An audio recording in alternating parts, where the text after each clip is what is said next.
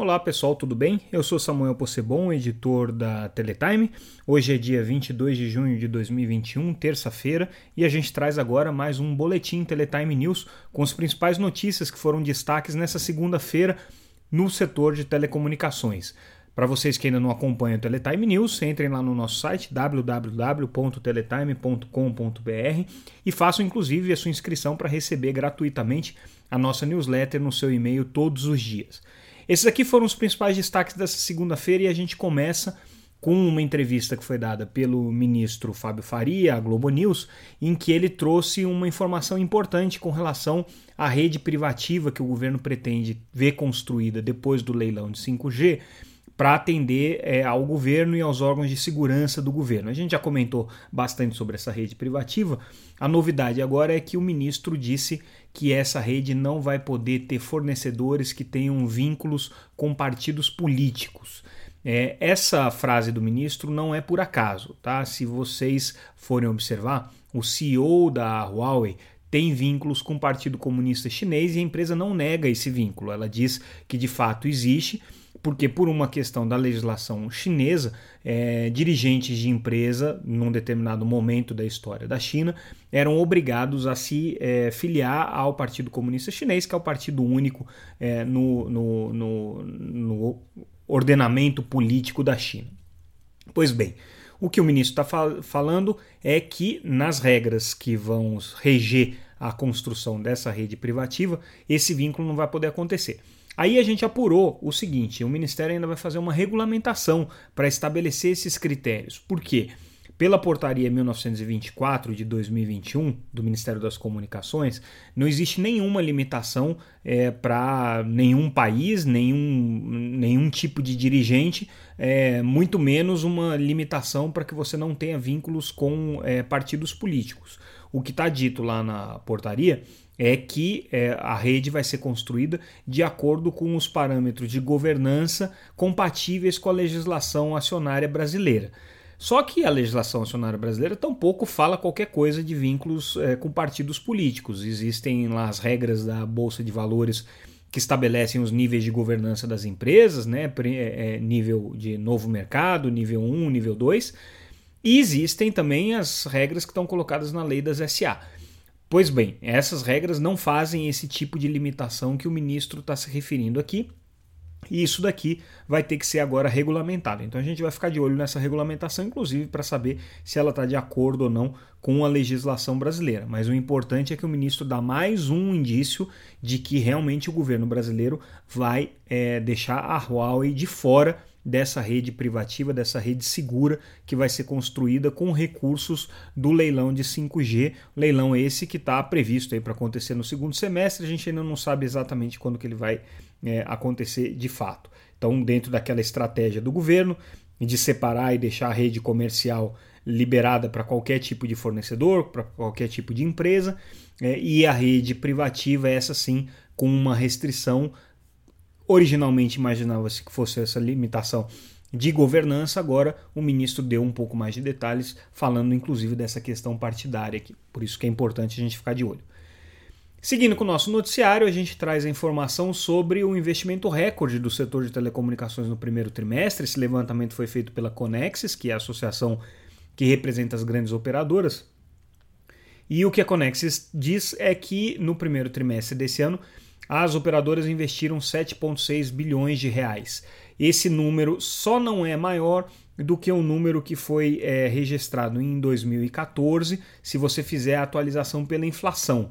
Mas se você não fizer a atualização pela inflação e pegar o valor nominal, foi o maior valor de, de investimentos em um único trimestre desde que a série histórica começou a ser acompanhada em 2010. Antes disso, você pode até ter tido investimentos maiores, mas aí a metodologia era diferente. Lembrando que a gente teve um período de grande investimento no setor, que foi por volta de 2002, mas aí as circunstâncias eram outras, o mercado era completamente diferente do mercado que a gente tem hoje. De qualquer maneira, projetando aí esse investimento é, de 7,6 para o restante do ano, a gente pode ficar com um patamar de investimentos esse ano é, superior a 30 bilhões de reais, então seria um número expressivo. considerando que o ano passado as operadoras seguraram um pouco de investimento, eles não foram tão elevados quanto vinham sendo na série histórica, e isso pode agora estar tá gerando essa, essa alta. De qualquer maneira, é uma boa notícia para o setor de telecomunicações, para as empresas que giram em torno do ecossistema de telecomunicações. Nesse, nesse mesmo sentido, a gente traz também a notícia de que a Oi vai emitir 2 bilhões de reais em debêntures. Importante porque a Oi é uma empresa que está num processo de venda agora, ela vai ser vendida para Claro, para TIM e para Vivo tão logo haja aprovação das autoridades concorrenciais, no caso CAD, e regulatórias, no caso Anatel. E ela está anunciando então agora essa, essa captação, é uma captação de debêntures não conversíveis em ações, então é dívida pura. É, não é uma captação de longo prazo, é uma captação com um vencimento relativamente curto e que já estava prevista no plano de reestruturação da empresa, no plano aditado ali de recuperação judicial, que foi a base para a segregação de ativos, inclusive para a criação dessa unidade ou imóvel e para a venda dessa unidade. Então, não tem nada de é, é, não esperado nessa captação, mas mostra a Oi levando adiante esse plano de colocar mais dinheiro dentro da Imóvel, é, até porque é, a própria operadora Oi está tendo que fazer investimentos pesados em outras frentes aí, então agora para ajudar o imóvel nesse processo ela está fazendo essa nova captação.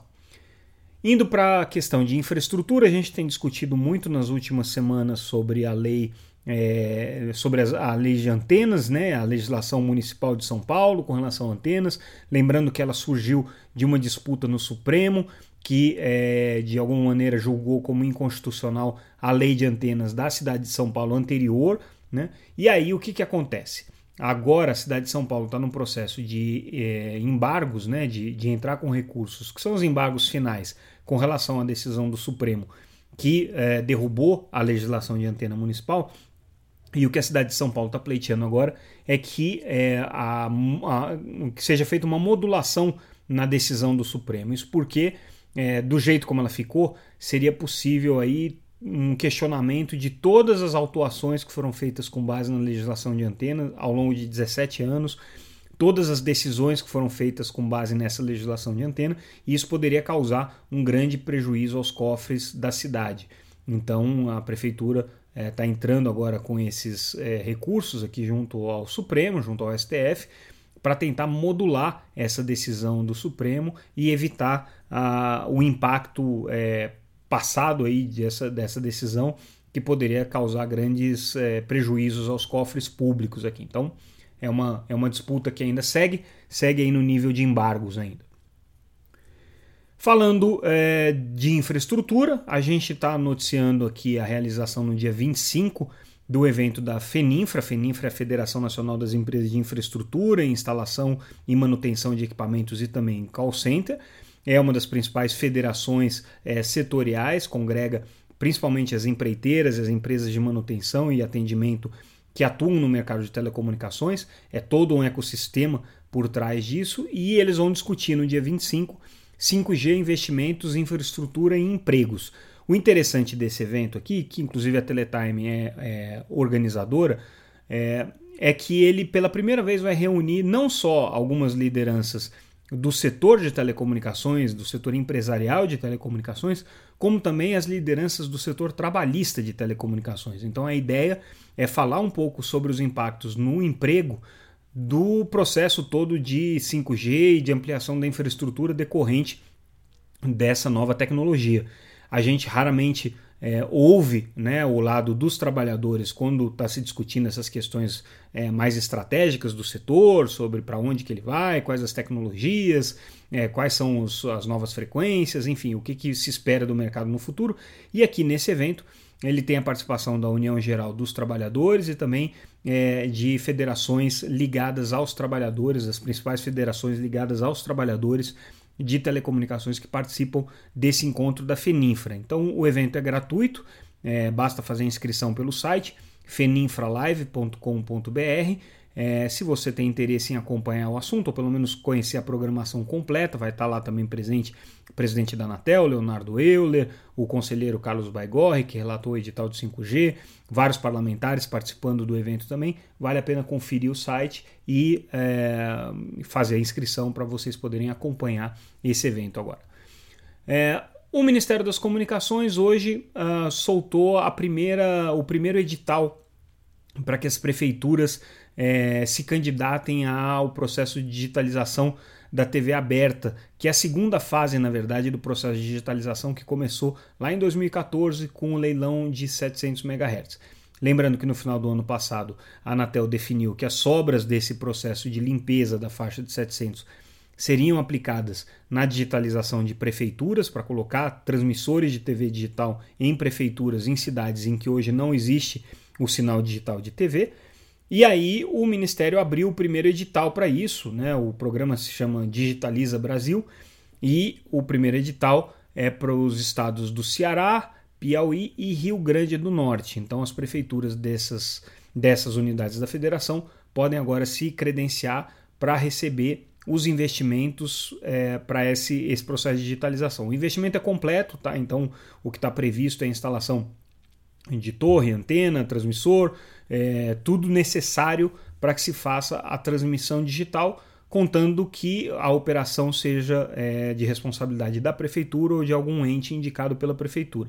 Então, dentro dessa, dessa desse programa do governo, aí você vai ter a empresa Brasil de Comunicação, a estatal EBC, né, que é responsável pela TV Brasil, e também as emissoras legislativas sendo carregadas para essas cidades, mais as emissoras comerciais que têm o interesse também de compartilhar essa infraestrutura.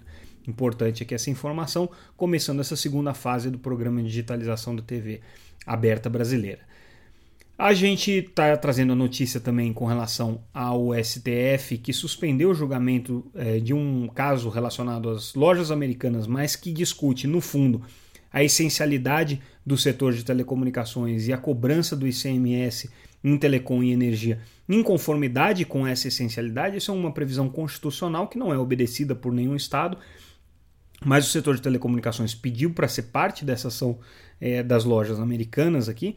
E é, existe boas chances de ter um resultado positivo, porque é o óbvio, né? O setor de telecomunicações e de energia são essenciais e por isso diz a Constituição que o ICMS não pode ser é, exacerbado, tem que ser o, o ICMS mais comedido para esses serviços essenciais. Então isso daqui teria um grande impacto tributário no setor. A gente não sabe exatamente como é que vai terminar esse julgamento, como é que vai se comportar o governo, como é que vai ser a modulação dessa sentença, mas a julgar pelo que está se desenhando aí, é, tem uma mudança na questão tributária é, importante aí no horizonte, talvez ainda leve alguns meses, né? O, o, julgamento foi suspenso agora, vai ser retomado em algum momento, pedido de vistas do ministro Gilmar Mendes, mas quando ele voltar, o setor tem boas chances aí de ter sucesso nessa disputa. Bom, gente, é, essas foram algumas notícias que eu gostaria de destacar do nosso noticiário dessa segunda-feira. Não são todas, então confiram lá a íntegra no www.teletime.com.br para vocês verem o noticiário completo. Trouxe aqui as mais importantes que vocês também podem ler é, de maneira integral no site e também podem acompanhar o nosso noticiário pelas redes sociais. A gente está nas principais redes sociais e, obviamente, ficar ligado diariamente nesse nosso podcast em que a gente traz um resumo do que de mais importante está acontecendo no mercado. Se você também ainda não acompanhou o Teletime Destaque, o nosso podcast semanal, essa semana a gente fala de exclusão digital nas favelas, uma entrevista com o Renato Meirelles, diretor do Instituto Locomotiva. É isso, pessoal. Ficamos por aqui agora e retornamos amanhã com mais um Boletim Teletime News. Um abraço para vocês, até mais.